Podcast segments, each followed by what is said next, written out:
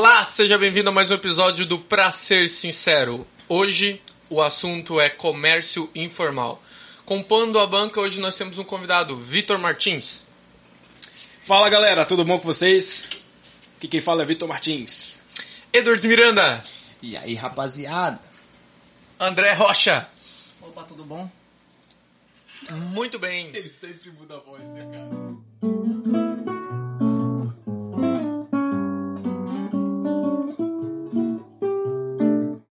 Maio de 1943 era sancionada pelo então presidente Getúlio Vargas, unificando toda a legislação trabalhista do Brasil. Desde então, há uma corrida em comércio formal, ditada pelas regras do Estado, pelas leis do Estado, e tem também a contrapartida que é o comércio informal, que é o tema de hoje. Galera, quando o assunto é comércio informal, Vitor, o que é comércio informal? Então, é, primeiro a gente tem que entender o que é o comércio em si. Né? Comércio nada mais é do que a troca de produtos entre os participantes é, da economia. Né? Justo. E o que seria o, o comércio irregular? É, o Estado, ele hoje, atualmente, ele tem umas regras para definir quais são os padrões do comércio, o que, que pode ser ou não comercializado e negociado. E tudo que foge essas regras, essas leis, eles caracterizam como um comércio irregular. Ou seja, É tudo aquilo que o. toda atividade que, que, que a galera não paga imposto. é exatamente Isso isso. é bem. resume bastante o que É, ba- é, comércio formal. é basicamente isso, é realmente isso, porque o Estado ele só reconhece que tu tá regularizado quando tu tá pagando ali, fazendo, a- dando a contribuição para ele, né, digamos assim, e que você é um produtor ali na economia, né, eficiente. O que, si só, né, já E- é bem errado, né. E por que, por exemplo, se no Brasil, se a gente abre alguns dados, ah, tem pesquisa falando que há um aumento crescente do comércio informal, do trabalho informal no Brasil. Isso tu acabou de comentar porque pode, pode- é devido às regulamentações do Estado. O que de fato tem na regulamentação, e eu chamo eles para participar da pergunta, o que, que o Estado brasileiro tem de regulamentação excessiva que está sendo tão ruim atualmente para o empregador, pro empregador contratar os empregados? Então, tipo assim, tem um negócio na economia chamado curva de Laffer, Laffer, Laffer, sei lá, não sei como escreve, L-A-F-F-E-R. Ele mostra que quando existe um limite de taxa de imposto que um governo pode colocar sobre qualquer coisa. Que o a arrecadação do estado ele vai aumentando à medida que você aumenta essa taxa de imposto. Só que isso tem um limite, é uma curva, é como se fosse um, um Uzinho invertido para baixo. É conhecido como parábola. Exatamente. Eu não queria falar isso não, mas tudo bem. É uma parábola invertida e à medida que você vai aumentando, a arrecadação também aumenta. Porém, chega em algum determinado momento que você começa a aumentar essa taxa de imposto e a arrecadação começa a diminuir. Por que isso? Começa a ser vantajoso para as pessoas criar mecanismos para fugir desse imposto. Isso você pode ver, tipo assim, imagina que você tem que pagar 100 reais. Hoje, se abrir um comércio, você tem que pagar 100 reais de imposto. E de repente começa a aumentar tanto que agora você teria que pagar 500. Cara, se você pagar 500, vale a pena você contratar um, de repente, um contador melhor para dar uma fuga de imposto. Para ele fazer você economizar, sei lá, pagar em vez de 500, 200 reais. Vale a pena você sonegar imposto. Essas regulações tendem geralmente a uma maior arrecadação. No caso de carteira de trabalho, de trabalho em si, tem a, é, regras como questão de horas trabalhadas, questão de licenças, ah, salário mínimo, que a gente pode falar depois, Pouso remunerado, repouso remunerado, férias, assim, férias, um monte de coisa assim que tipo onera. E muitas vezes a pessoa acha que é bom. É comum você ver assim que as pessoas falam: "Não, eu preciso de um de um trabalho mais certo, um trabalho legal que é um trabalho na de carteira assinada". Quanto na verdade, hoje em dia as pessoas estão aumentando essa questão de trabalho informal está aumentando, porque muita gente está começando a notar isso que muitas vezes ela perde de aumentar o salário dela se ela tiver na carteira de trabalho. Que é, hoje, quando a pessoa não está na carteira de trabalho, ela é chamada de trabalho informal. Mas muitas vezes ele é muito mais formalizado, porque ela teve que entrar em acordo com o chefe dela, tratar a questão de hora de trabalho, tratar a questão de um salário específico. Então, é mais trabalhoso você formalizar um trabalho informal do que na carteira de trabalho, que é simplesmente alguém assinou lá. Tem até um nome para isso que o pessoal se baseia, chama escravo de ganho. Durante a escravidão tinha os caras que eles eram escravos e o dono desse escravo ele permitia que o escravo ia lá, fizesse algum comércio, fizesse algum negócio e em troca o dono do escravo ganhava uma parte. É basicamente isso que se chama uma carteira de trabalho. Você trabalha, em troca você tem que dar uma parte para o seu senhor, que é o Estado. Basicamente isso que é hoje a carteira de trabalho. E quais são as consequências do trabalho informal em si? Porque, ao meu ver, a única. Quem está se tem algum, alguém preju sendo prejudicado no comércio informal seria só o Estado que não está arrecadando o seu imposto. Porque se você, como o Vitor falou no começo, que o comércio nada mais é do que a troca entre pessoas ou grupo de pessoas de algum determinado produto, as duas pessoas estão fazendo acordo ali, elas estão sabendo o que elas estão fazendo, mas eu, quando existe alguma coisa informal, o, basicamente é o Estado que está deixando de ganhar. E quais são as é, é consequências? É, tecnicamente ele está deixando de, de, arrecadar, né? Porque se a gente parar para analisar realmente, é, digamos que ele, o, o, comércio irregular, por mais que ele não pague alguns impostos, como produto, é, a, o, a transmissão do produto, ICMS, IPI, que é o produto industrializado, essas coisas, todos esses participantes, esses trabalhadores irregulares, eles estão gerando receita, né? Querendo ou não, eles estão fazendo parte na economia. Isso, por si só, já cria uma arrecadação para o Estado. Então, tecnicamente, ele, ele deixa de arrecadar alguns impostos, porque não tem como identificar é, o trabalho da, daquele sujeito. Mas como ele está sendo um participante ativo na economia, né, porque ele está tendo dinheiro, ele não está um desempregado, então, tecnicamente, o Estado ainda consegue arrecadar até, às vezes, mais eficientemente se ele não cobrar tanto imposto assim. Ou de, desse, desse trabalho. A galera Isso. Que, tá, que vai poder trabalhar e, legalmente. Exatamente. Porque. Mas eu quero fazer um pouco de advogado do, do tinhoso, do coisa ruim. Do, tio, do churrasco. Porque a ideia a gente sabe que Getúlio Vargas foi um grande populista, não sei o quê. Ah, mas a ideia da, da CLT, e é uma pauta defendida até hoje, que é para proteger o, o, o empregado, né? para não sofrer exploração para o patrão, para né, pro, os donos dos meios de produção, digamos assim, numa, numa linguagem socialista, para não abusar da, da, mão de obra, porque senão vira tudo um sistema basicamente quase escravidão assim. E então não é para isso a, a, a lei trabalhista? Na verdade, ela é uma forma de controle, né? É mais fácil você encontrar isso dessa forma. Porque pensa assim, muita gente fala, ah não, porque seria muito fácil é, você controlar o empregado, ele não tem poder suficiente para simplesmente sair. O patrão podia simplesmente demitir ele se o funcionário não quisesse aceitar aqueles termos e contratar outro. Só que isso aí já começa que geralmente quem fala isso é alguém que não tem noção nenhuma do que é contratar alguém. Cara, não é, pode ser o trabalho mais simples que for. Você mandar alguém embora e colocar outro no lugar gera custo. Não necessariamente custo de rescisão, mas o custo daquela pessoa se acostumar no ambiente de trabalho, fazer aquele trabalho da maneira que tem que ser feito. Tipo, no mínimo você perde aí uma semana para ambientar a pessoa naquele ambiente de trabalho. Então, isso já é um custo pro trabalho, pro empregador. Então, Mas eu acho que isso aí que você falou meio que depende da, do setor, não é?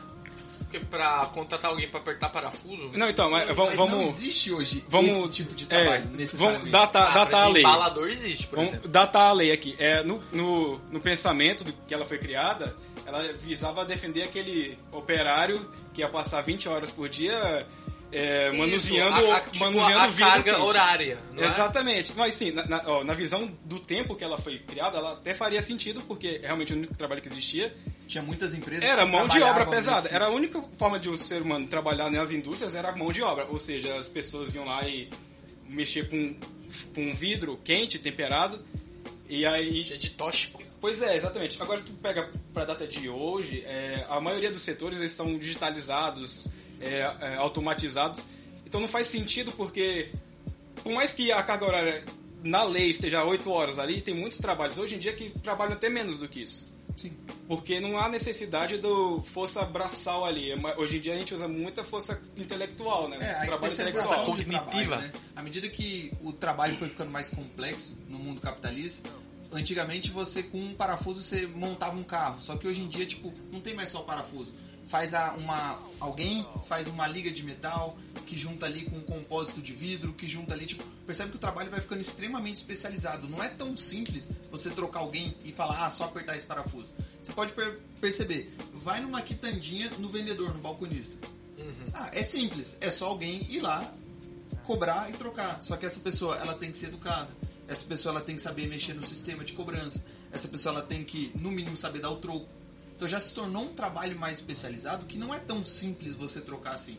Pelo menos não de um dia pro outro. Ah, não gostei dela, manda embora, contrata outra. E tem uma outra, um outro conceito. As pessoas consideram, sabe aquele termo? Não, a mão de obra no Brasil tem, sei lá, 15 milhões de desempregados você imagina assim, tem um grupo de 15 milhões de desempregados, todo mundo junto. Só que a verdade é que essa mão de obra livre, ela não está disponível em todos os lugares. Como assim? Eu sou um pade... eu tenho uma padaria, quero contratar um padeiro. Esses 15 milhões de desempregados poderiam ser padeiros? Por que não? Seria um pouco mais difícil. Primeiro, você teria que achar pessoas que estariam dispostas a receber um salário de padeiro. Teria que achar pessoas que estão dispostas a trabalhar como padeiro.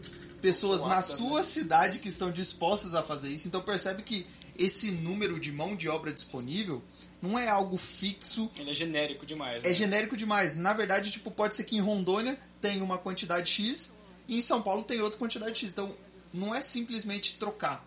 Então, esse conceito de ah, se não tivesse leis trabalhistas, isso ia ser ruim pro empregador, pro empregado, é totalmente falacioso.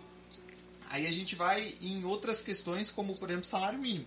Isso daí é uma coisa que é quase um uma heresia você falar contra o salário mínimo porque você quer que as pessoas morram de fome. É, existe algum exemplo no mundo onde. Acho que todos os lugares devem ter alguma lei defendendo de alguma forma o empregado. Então acho que a gente não pode dizer que existe algum país no mundo que não tem algum tipo de lei trabalhista. Talvez a gente pode falar sobre os países que Mais são menos flexíveis, né? É, mais flexíveis. O maior exemplo que a gente tem seria os Estados Unidos. Não, ele, ele até ele é mais flexível que o Brasil, óbvio. Mas tem outros países que você pode citar como um exemplo melhor de liberdade. Austrália, Nova Ah, Zelândia, Nova que Zelândia. trabalham com uma restrição no tra... que o tra... a restrição no trabalho é um pouco menor. Porque, quer queira, quer não, nos Estados Unidos não tem lei de salário mínimo, vamos dizer assim, mensal, mas tem por hora trabalhado. Tem Ah, o mínimo sim. que ele tem que receber por hora. Então, melhora um pouquinho, que você flexibiliza a quantidade de horas que o cara pode trabalhar, mas ainda assim você não realmente melhora. Mas o salário mínimo, o que, que ele funciona? Ele está dizendo ali que hoje o salário mínimo aqui no Brasil acho que é mil reais. mil e pouquinho. Si- Significa que qualquer um que não produza para o empregado de, pro empregador dele uma quantidade X que vai valer a pena ele pagar esses mil reais, ele vai ficar desempregado. E quem mais sofre com isso? São pessoas novas, pô. É aquele cara que acabou de sair do ensino médio, não sabe exatamente o que fazer, mas quer começar a trabalhar. Ele não tem especialização nenhuma, ele nunca teve expe- Formação, não tem formação técnica, técnica em nada. nenhuma. Aí ele tem que ganhar no mínimo mil reais. Aí ele chega pra pedir um emprego pro, sei lá, no cara no supermercado, cara, velho, eu tenho que te dar mil reais, sendo que você não sabe fazer imposto. nada, sendo que eu posso pagar mil reais pro cara ali que já fala inglês, pelo menos. Sei lá, se de repente vier algum gringo aqui, ele vai conseguir desenrolar com o cara. Por que, que eu vou te dar mil reais? Entende? Isso você, naturalmente, você vai excluindo pessoas do mercado de trabalho. É por isso que existe o desemprego. Porque existe um mínimo que a pessoa tem que receber. Me veio agora um pouco de, não confusão, mas me veio também um, um comércio legal no sentido de drogas. Elas são ilegais no Brasil especificamente porque nem o Estado em si pode comerciar, fazer a- a- o comércio dela, falando de drogas de cocaína, maconha. As drogas E ela é também um comércio informal, porque ela existe é, em todos os países, em todos os lugares existe o comércio. E, e na- nos lugares, nos países que elas são ilegais, ela obrigatoriamente é um comércio ilegal, informal. Certo? Então, so- sobre isso, sobre a, a legislação referente a- aos produtos que podem ser, ser, ser comercializados. A gente sabe que, por exemplo, o, Bra o Brasil tem uma alta taxação no tabaco, na, no cigarro. É, é, tanto que é bem famoso no Brasil comprar os cigarros paraguaios. Sim. Que são bem mais baratos e, quando passados ali por debaixo dos panos das nossas fronteiras, elas não têm nenhum imposto. Aliás, não existe imposto sobre elas, elas acabam sendo mais baratas ainda. Qual é a, qual é a proposta para que isso possa diminuir ou até mesmo deixar melhor a situação? Quer falar, Vitor? Então, é, a gente parar para pensar no ponto de vista econômico, onde tiver demanda, vai ter aquele comércio vai existir, independente de lei, de regula, regulamentação. É, o que acontece é que o quanto tu dificulta, né, financeiramente pensando, quanto tu dificulta esse, essa operação, aquilo vai encarecer o produto final, querendo ou não. É, única, é o único resultado que tu vai conseguir. Não só encarecer, mas também no caso das drogas, envolve vidas também, né? É, envolve... sim, é, como, como tem um, um, um, documentário muito bacana, ele, ele fala que como os players né, do, do comércio das drogas eles não podem resolver seus conflitos de forma judicialmente, então eles resolvem na violência, né? É o, é o que acontece, um, um dos principais fatores de, da violência envolvendo o tráfico de drogas. Fora a guerra às drogas, né, do Estado mandar as tropas deles acabar é, com tudo. Aí tem a, a, guerra interna, a guerra às drogas internas. Assim, exatamente. Entre as bocas.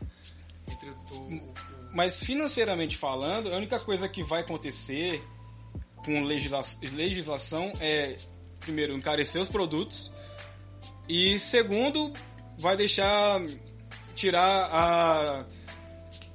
Como que se diz? a procedência, né? Tu não sabe como que é a procedência daquele produto que tá usando, uma vez que ele é completamente legal.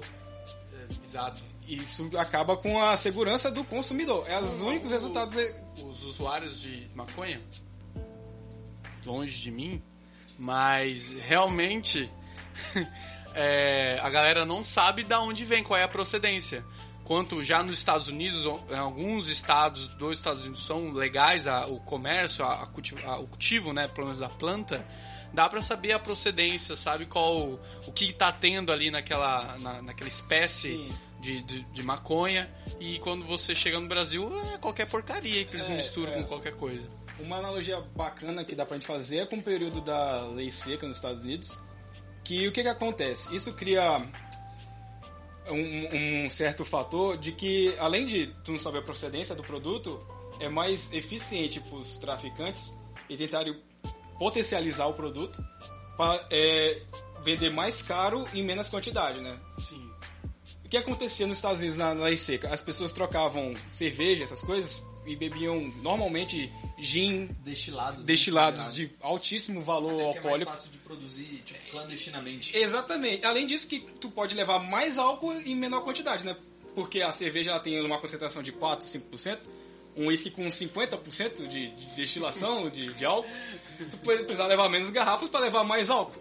Isso, além de aumentar o consumo de álcool absurdo. Cirrose também. Aumenta os problemas. ainda agrava os problemas que tu estava tentando combater, de, de alcoolismo, de, de violência doméstica, porque o, o, cidadão vai, vai continuar estressado pelo trabalho que tem, pelo cotidiano, vida moderna em si, e vai continuar.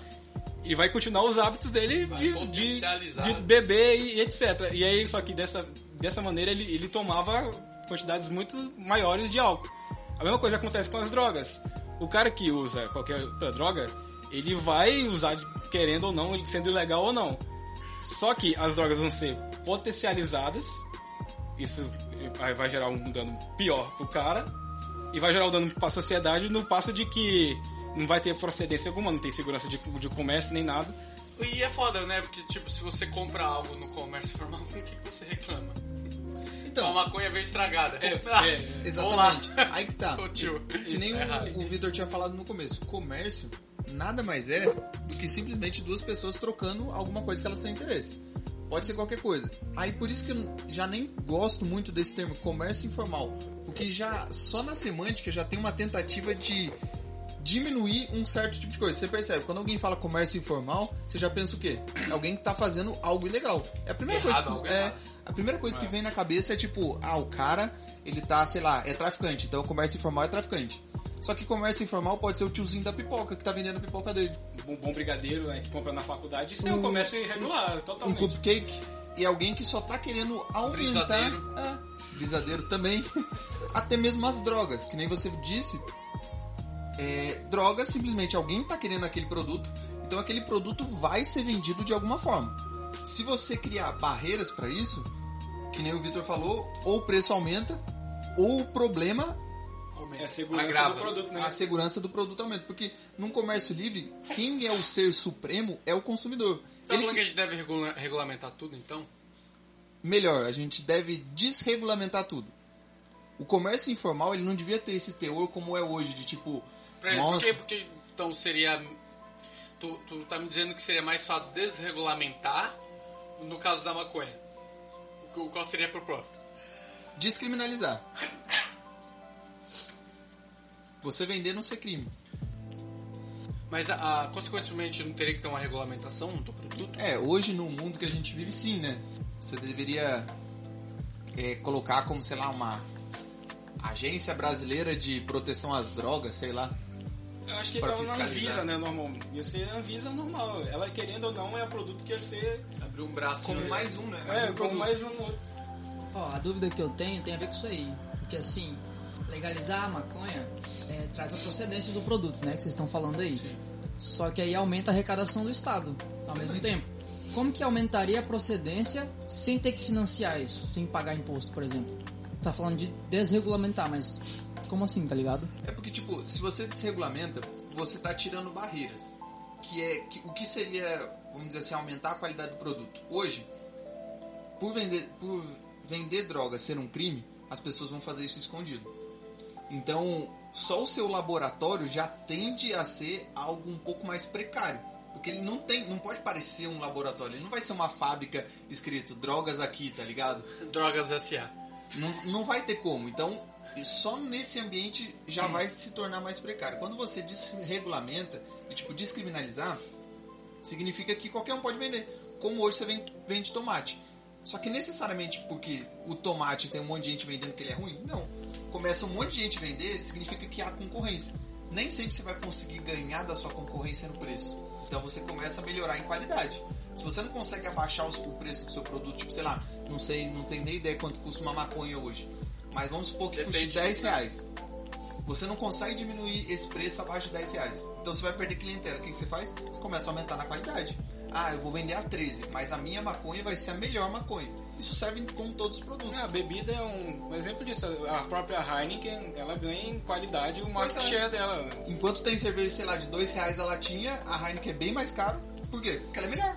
Simples assim. Então, se fosse desregulamentado, as pessoas sim iriam lá reclamar do produto com o suposto traficante, né? Que não é mais traficante. Sim, porque se você for ver, a questão de reclamação, hoje em dia, já não faz mais muito sentido as pessoas irem num tribunal, por exemplo, reclamar de um produto.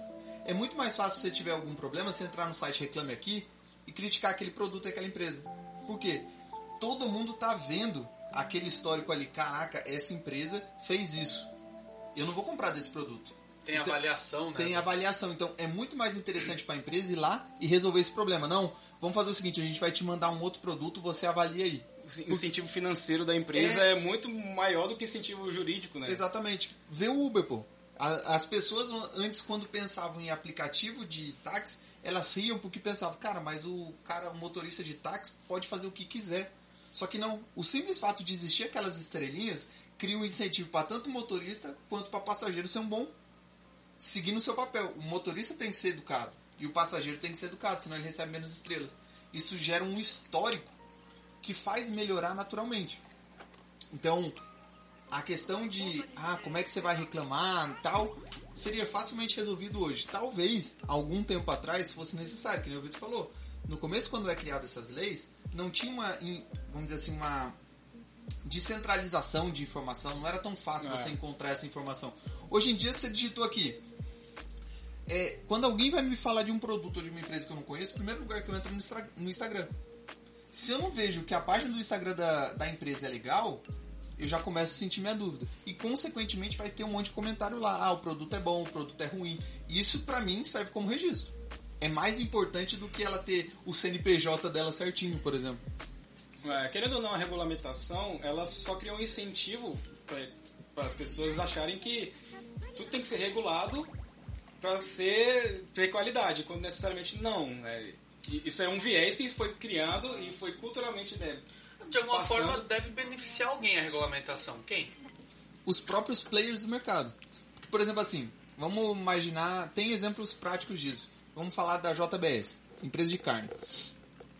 Eles antigamente, toda empresa de carne no Brasil, ela tinha que ter um setor de qualidade. Era como se fosse você contratar uma auditoria a par, como se fosse uma auditoria, só que da qualidade da carne. Eles iam lá, faziam testes estatísticos e pegava por amostragem, ah, essa carne aqui, vamos ver a qualidade dela. A qualidade está boa, beleza. Todas as empresas de carne tinham que pagar isso. Elas era um custo dela. Beleza. Aí vai passando o tempo, né? JBS vai ficando amiga do governo. Eles conseguiram aprovar um projeto na Câmara que fazia que a Anvisa fosse obrigada a fiscalizar esses negócios de carne. Aí você pensa, pô, é bom, não é? Agora vai ser algo Agora tem um órgão me protegendo. um órgão me protegendo. Só que o que, que aconteceu? O que aconteceu? A JBS antigamente, ela gastava milhões para fazer esse tipo de processo. Agora quem gasta é o Estado. E consequentemente, esse dinheiro que ela passa a economizar, ela pode facilmente comprar o fiscal que tá ali. E outra empresa, é um, ela que é um consegue- comércio informal também. que não deixa de ser um comércio normal. Só que outra fiscal. empresa, como é que um concorrente dela vai fazer isso? Às vezes você tá querendo entrar no mercado agora. Eu já vendo, sei lá, meu hambúrguer. Açaí. É, a gente vende açaí. Eu já há um tempo no mercado. Aí eu falo com os meus amigos deputados, olha só, cria uma lei que para vender açaí você tem que ter no mínimo, sei lá, 10 mil funcionários, tem que ser a empresa assim, desse jeito, assim, assim, assado. Cria um monte de regulação, regulamentaçãozinha bonitinha. Eu já sou grande, eu tenho capacidade de manter todos esses custos naturalmente. Você que está começando, se tornou uma barreira de entrada, você não consegue entrar nesse mercado. Consequentemente, eu sou único. Posso subir preço, posso diminuir qualidade e vou mantendo isso. Esse é o pior problema de regulamentação. Você cria os monopólios, Eu- os oligopólios. custo né, da operação, né? Querendo ou não. Ou simplesmente se aumenta o preço, que é um, um problema para o consumidor. Sempre quando se é visto dessa forma, é sempre na ótica do produtor. Pô, vai ser melhor o produtor. Só que o consumidor, que deveria ser o maior, vamos dizer assim, beneficiado de Objeto, todo, é, né? vamos dizer assim, a lei de todo tipo de todo tipo de regulamentação sobre produtos deveria ver sempre sob a ótica do Consumidor. do consumidor. Aquilo lá vai piorar ou melhorar para o consumidor? Vai piorar, então tira. Sempre deveria ser assim, mas na verdade não é. É, o Brasil é o exemplo clássico disso. Você vê quase todo tipo de ramo existe um certo feudinho ali que só algumas empresas conseguem entrar, só elas conseguem manter esse custo. Os próprios deputados em si têm um incentivo de querer regular qualquer comércio que existe, né? Isso é uma coisa mais absurda que pode acontecer, porque se o comércio já está funcionando perfeitamente sem essa regulamentação, para que criar uma lei específica? Além de isso gerar custo estatal, que vai fazer, vai ser criar a necessidade de arrecadar mais ainda. Você vai ter que pagar um funcionário É, para fiscalizar, né? cria uma burocracia desnecessária dentro de uma operação que já está perfeitamente funcionando. Dessas, dentre essas, essas regulamentações, eu lembro uma vez quando acho que o Kim Kataguiri estava na sua pré-eleição. Ah, não, não, não, não, eu confundi a matéria. O, aquele vereador, que é do MBL também, Holiday. Holiday, ele estava fazendo sobre ah, algumas regulamentações absurdas que tinha em São Paulo. Uma delas é a espessura da massa do pastel, que tinha. Acho que é densidade, né? do- Ah, da massa é, do pastel, então. já vi isso aí. e também ah, o tamanho da mesa de sinuca. É, É, não podia ter um tamanho certo para ser utilizado. Então, essas coisas, desde essas coisas bestas e, e- e sem sentidos, até mesmo, por exemplo, se eu não me engano, é, para ter uma empresa atuando, uma empresa aérea atuando no Brasil, se eu não me engano, ela tem que ter 70% de, de investimento do capital. 65. 65% do investimento do capital dela no Brasil. Aí é por isso que a assim- gente é refém do que de 5 ou 6 companhias aéreas. É, e as pessoas acham que isso é bom. Porque a pessoa fala, ah, bom, o investimento vai estar no Brasil, isso é legal. Só que é um problema sério, igual o Frederic Bachar sempre fala. Tem aquilo que você vê e aquilo que você não vê na economia. O que, que você não está vendo? Ah. O que está prejudicando isso? Quando uma empresa ela vai ter que estar totalmente aqui, significa que nenhuma de fora pode entrar. Para uma empresa de fora entrar, ela tem que colocar esse dinheiro aqui dentro. Onde ela vai ter mais custos trabalhistas, mais custos isso, isso, isso e aquilo. Aí a pessoa pensa, não, mas tá tudo bem, vai estar tá gastando com funcionário. Só que as pessoas esquecem que esse custo ele vai ser pago pelo consumidor, de um jeito ou de outro. Como é que ele vai ser pago? Quando você cria uma regulamentação, por exemplo, no trabalho, ou o empresário ele vai diminuir o salário daqueles empregados, tipo, sei lá, o salário, salário mínimo é mil reais, e antes ele poderia pagar mil duzentos reais para os caras. Só que aumentou os custos trabalhistas dele, ele simplesmente vai diminuir o salário do cara pro mínimo possível. Ou até demitir alguns, né? Ou até demitir alguns. Acho que o mais provável é demitir, porque tem a, a ideia do salário mínimo, ele É. pode diminuir menos Abaixo do, do que, mínimo. do que a Só lei. E Pois se é. ele não puder fazer isso, ele vai aumentar no produto. Ele vai chegar, o produto final dele ia custar, sei lá, 50 reais, agora vai passar 70. 70. A Aí você passagem fala assim, de 500 vira 600? É, exatamente. E aí as pessoas falam, você socializa o custo. Então, tipo, pra você manter o emprego de alguma pessoa recebendo, vamos dizer assim, o salário mínimo, você tá fazendo com que toda uma sociedade pague 20 reais mais né? caro num produto. Qual que foi o real benefício disso pra economia? Nenhum. Porque você tirou de uma pessoa pra colocar em outro. Você tá sustentando uma certa casta. Isso daí não tá igualitário. Isso daí não é uma que nem deveria ser perante a lei, né? Todas as pessoas são iguais perante a lei. Tá É, sendo. é, falando uma expressão assim que a galera mais do direito gosta, tu tá des- desmocratizando o acesso ao consumo, né? De, por assim dizer. Porque menos pessoas estão tendo acesso ao consumo e a serviços em detrimento de uma regulamentação ali que antes não se via necessário. Pois é. E é, isso acontece, cara, em quase todas as leis trabalhistas do Brasil. Quase todas. Você não vê quase nenhuma lei. Tipo, isso me deixa um pouco frustrado. Às vezes as pessoas falam, não, mas se é uma lei, os caras estudaram pra fazer isso, né? Claro. é a lei. As pessoas sempre pensam Tá isso. na lei. Cara, é só olhar. Você perder 10 minutos de olhar no jornal, em qualquer jornal que você colocar na televisão, você vai ver problemas com políticos. Se você sabe que todos os políticos são assim, por que, que você acha que na hora de criar leis eles são pessoas diferentes? Eles, eles se tornam iluminados, tipo, baixa o espírito da, da santidade em leis lá e ele se inspira. Não faz sentido, cara. E isso é pra toda lei, cara. Pode me falar uma lei que eu falo um problema Cara, dela. eu, eu já trabalhei num órgão legislador, assim, eu posso dizer que o perfil dos nossos legis- legisladores não é o do mais intelectual, realmente. Pois é. Pra realmente ter essa moral de, de criar um projeto de lei que todo mundo olha- olharia e falar, não, realmente é muito eficiente isso aqui. Vai É, funcionar. Os resultados é, é, é Vai atender né? o povo. É. O, o Roberto Campos ele tinha um livro que basicamente é uma junção de vários artigos que ele fez durante a Constituinte, chama Guia para os Perplexos. Ele fala assim, cara, a nossa Constituição tem umas proteções lá que parece ser mágica. Só que aquilo só vai piorar a situação do Brasil. Tipo, eles falam que o nosso Existem algumas leis na Constituição que basicamente fala que o mercado nacional é como se fosse um bem nacional, tá ligado? O mercado aqui do Brasil é um tesouro nacional que não pode ser explorado de fora. Isso parece legal? Pô, bacana, né? Vai ter Parece bastante ser da emprego. Só que, que, na verdade, você tá falando que todos os brasileiros vão ser obrigados a pagar mais caro em produtos de menor qualidade. Que você prefere comprar um iPhone que vem dos Estados Unidos ou da China ou você comprar num sei lá, nem sei se tem algum celular Positivo. brasileiro, num positivo da vida. Qual que você prefere? Qual o preço que você vai pagar?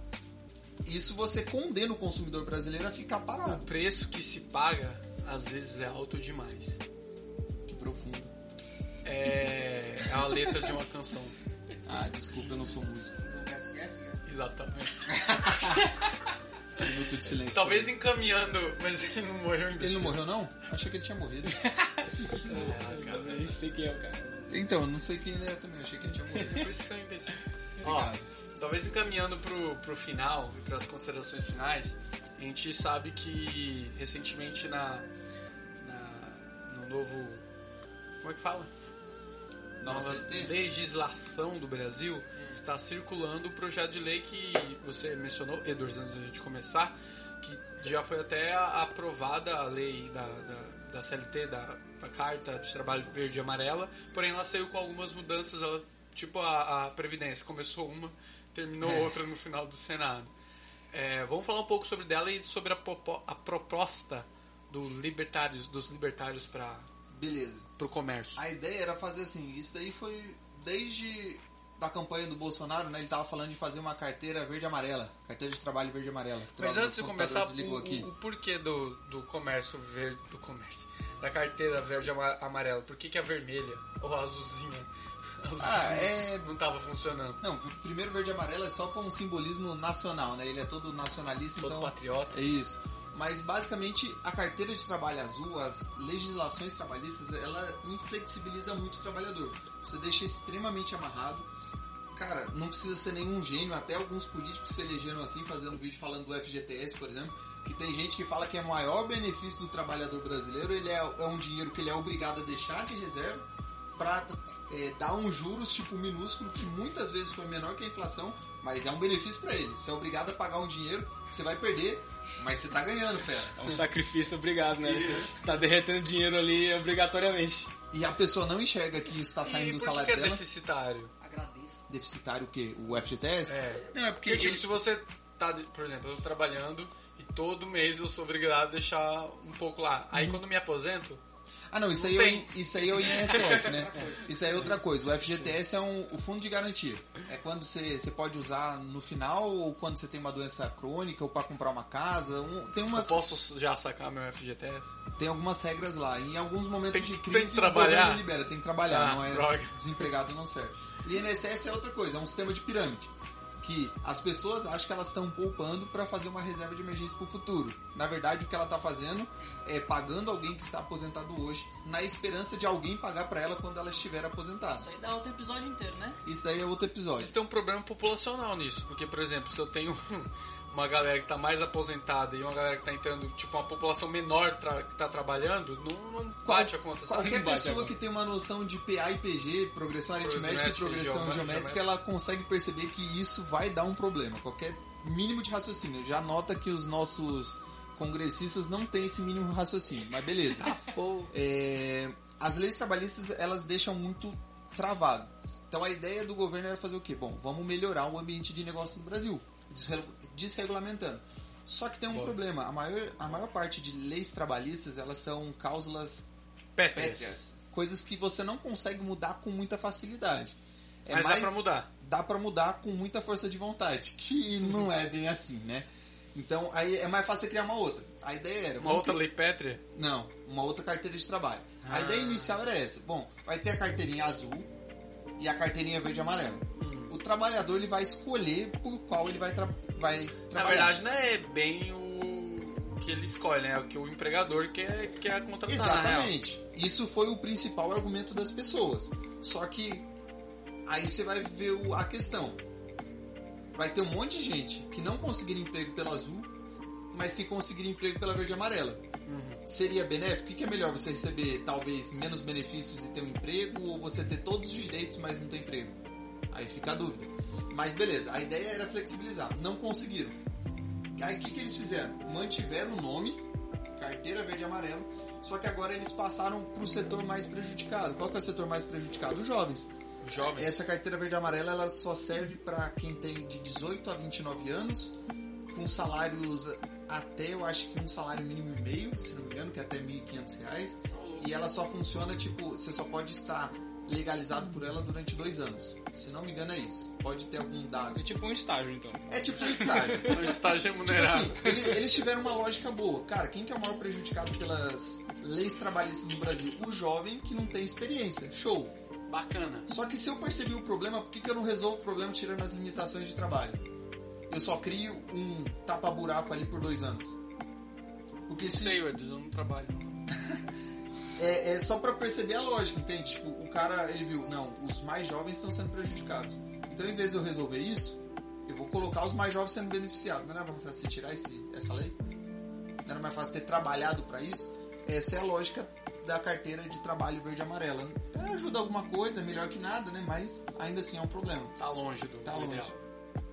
Considerações finais? Vitor Martins. A gente não falou da proposta libertária, né? Mas eu também não quero falar. É, então, cara, o que, que a gente fala geralmente nas, nas considerações finais? Eu não faço ideia. Suas, considera- o que a gente- Seu nome, suas seu considerações telefone. finais sobre o assunto que você. O resumo do que você acha sobre, sobre o rolê todo. E de beijo já mando o teu, o teu Instagram, né? Que tu tem um Instagram de, de investimentos.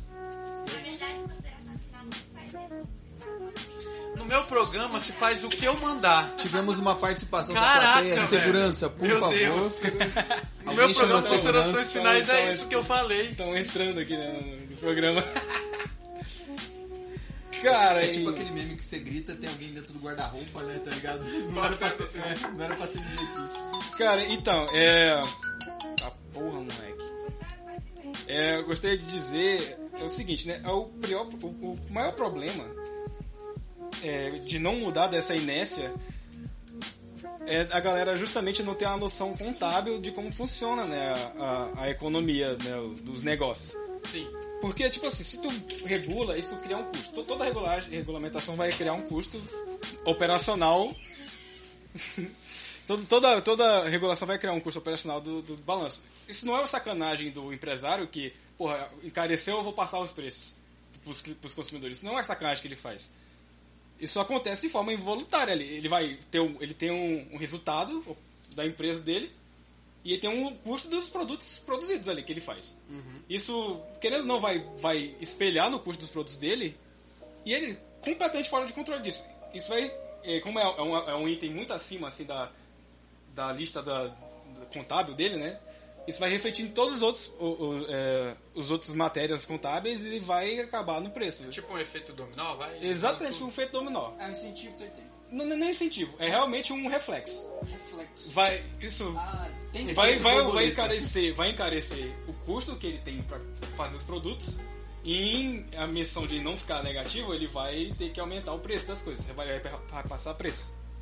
Isso acontece. E eu, eu acredito fortemente que o maior problema das pessoas com essas questões de leis, de regulamentar comércio, trabalho, essas coisas, é justamente não ter a noção nem financeira e nem contábil do efeito que isso causa, né? Do custo que essas, que essas regulamentações têm. O que acaba querendo, tu vai regular em tese para beneficiar e acaba prejudiciando no bolso da, da população brasileira que convenhamos não é lá das mais ricas, né? Tu acha que tipo, a a gestão também é compromisso? Por exemplo, a, a galera que, que trabalha com comércio informal, estão vendendo lá, eles não têm uma, uma gestão, digamos, organizada, porque não tem como contratar um, um, contabiliza, um contabilizador, não é? Contador. Um contador pra fazer, porque não, É, até que eles não têm nem Opa. incentivo para isso, né? Mas Porque eles não vão reportar Mas imposto isso nenhum. é até mais fácil, pô. Hoje, o maior trabalho de um empresário é calcular quanto de imposto que ele vai pagar.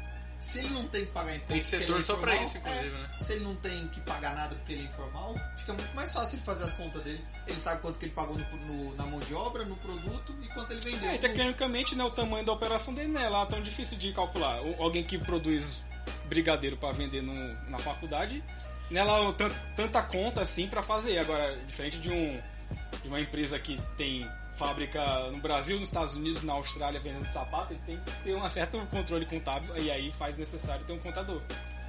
Agora eu fiquei pensando, tipo, se a gente. A gente não. É, por que não a gente? Talvez começar num, num, co- um tipo de comércio informal, crescer, crescer, crescer, que até agora eu vou ter que, que entrar no mercado, digamos assim, pra valer e regulamentar o minha.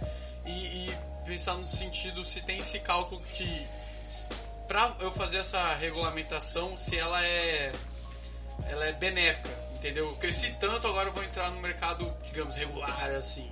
Se isso vale a pena de tanto de imposto, se esse cálculo é, Geralmente ele é é o- feito. Todo caminho de gente que começa uma empresa começa assim, né? Antes de abrir um CNPJ, coisa e tal. É sempre informal, né? É, ele começa Dep- informal. Dependendo do, do setor, Deu certo, né? do é isso que eu quero fazer, as pessoas estão gostando, vou de fato pagar mais imposto, porque agora vale a pena. E você, Dudu? Quais são as considerações finais? Cara, eu acho que o Vitor já falou tudo isso. Eu acho que, como conselho, busquem o máximo possível se informalizar. Porque a, Pera aí, se informalizar, Isso, trabalhar o máximo possível na informalidade. Você tende a ter mais dinheiro, você vai não vai ser um escravo de ganho do Estado, ou seja, o Estado não vai ter direito a parte do seu lucro, porque ele não está fazendo nada por isso. E ainda, você vai ter mais, vamos dizer assim, maleabilidade no mundo. Se especialize em algo de fato bom, algo que o mundo inteiro possa precisar. Fale um idioma diferente, Uh, e busque não ficar preso em apenas um país. Por que, que eu tô falando isso? Por quê? A gente tá vendo. A gente tá atualmente, hoje é dia 20, seis. 25 de abril. A gente tá tendo um. Alguns problemas políticos, né? Como o Brasil parece uma novela mexicana na política. E o simples fato de um ministro ter saído, ter, é, sei lá, é, acusado o presidente, isso, aquilo, a gente viu bolsas de valores caindo, a gente vê problemas, então. Sobretudo no cenário de pandemia, né? Sobretudo tá num cenário de pandemia que já é um problema por si só. Então, não fique dependente de um Estado. Não, não seja, vamos dizer assim, refém das obras que um político. Eu, eu costumo dizer que o melhor possível você fazer é se tornar independente, para que qualquer atitude que eles fizerem lá em cima te afete o máximo, o mínimo possível. Ou seja, se você é informalizado, qualquer lei na regulamentação do trabalho não vai te afetar. Se você tem um trabalho ou um serviço que pode fazer Mas a pessoa tem que ser bem mundo, organizada, porque, tipo, por exemplo, tem. É porque a galera usa que você ser um trabalhador com carteira assinada, isso te dá algumas seguranças. E que o trabalho informal não dá. Por exemplo, o seguro-desemprego, por exemplo, a, talvez a, tenta- a possibilidade de ter uma, uma aposentadoria. Então, aí que vem. A, a pessoa sua precisa se informar, né? Por a sua exemplo, aposentadoria você vai ficar totalmente pode- dependente das leis atuais. A regra mudou esse ano.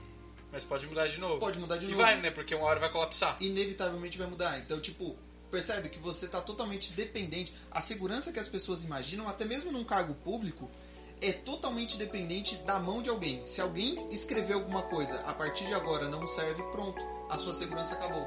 Que segurança é essa? Eu, pelo menos, eu gosto de pensar que a segurança está na minha mão. Se eu tiver o controle da situação, é melhor do que eu deixar no controle na mão de vocês. A minha vida na mão de vocês. Eu vou tentar, pelo menos, trabalhar o máximo possível para mim. Então, se a pessoa se, ser o máximo independente possível para mudar de país, porque a qualquer momento qualquer país pode se tornar um um replay da Venezuela. Imagina um cara, o cara que tinha um- uma boa especialização, o cara era bom naquilo que fazia na Venezuela. De repente entra o Chaves, ele percebe que o trabalho dele não vale mais nada, a moeda dele não vale mais nada. Então, tipo, isso pode acontecer. Então, saiba outro idioma, não fique preso a, a lugar e seja o mais independente possível. A questão de você falar seguro-desemprego eu nem considero porque convenhamos, cara. Se você depender para viver de 600 reais, que é um seguro-desemprego ou um pouco mais, comece a repensar se você está fazendo seu trabalho direito. Hoje em dia a gente tem um monte de curso de graça. Eu fico um pouco frustrado quando alguém fala assim: ah, mas você é de um meio social diferente. Privilegiado. Você, você é privilegiado, Branco, você hétero. é branco, hétero, não sei o que, machista e tal. Beleza. Machista não é privilégio. Cara, esse- ah, foi mal, achei que era. Cara, você só tem que chegar, abrir seu computador, que a maioria das pessoas tem hoje um smartphone com acesso à internet. Entra num site Udemy, entra num site, sei lá. No YouTube, cara, você aprende inglês no YouTube. Aprende inglês, aprende alguma coisa na área de tecnologia ou alguma Tem o Instagram do, do Vitor. Exatamente.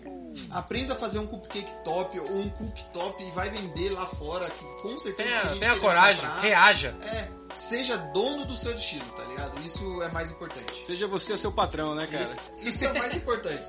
E você, André Rocha, suas considerações finais? Você que falou tanto nesse podcast. Deve estar até cansado, ó. Esse problema do microfone tá foda. Cara, eu acho que o Vitor e o Edwards já resumiram bastante já, tudo que eu ia dizer. Concordo. Concordo completamente. tá ligado? É, eu só ia deixar uma Isso é, reflexão. isso é o reflexo aí do eleitor brasileiro, cara. Isso aí. Só segue, segue a manada, tá ligado?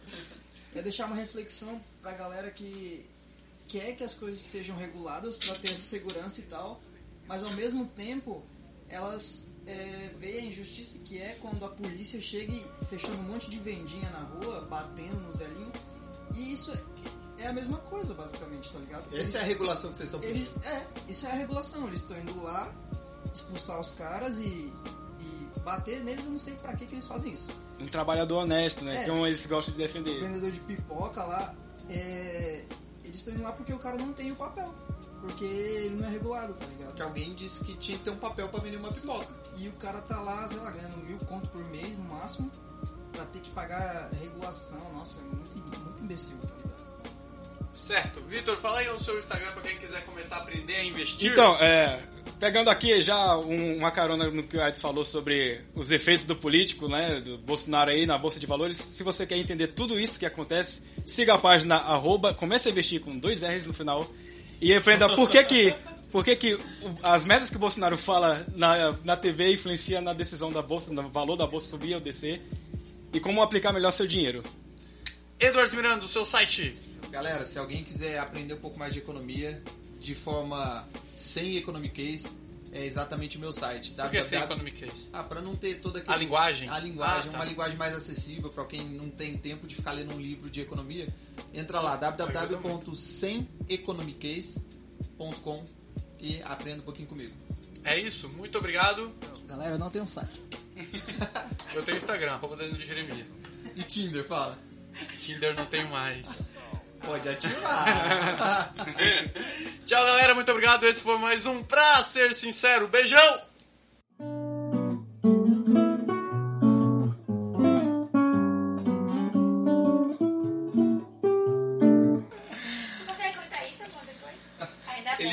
Mais trabalho. Vai, vai falando aí que, que é mais que eu tô editar.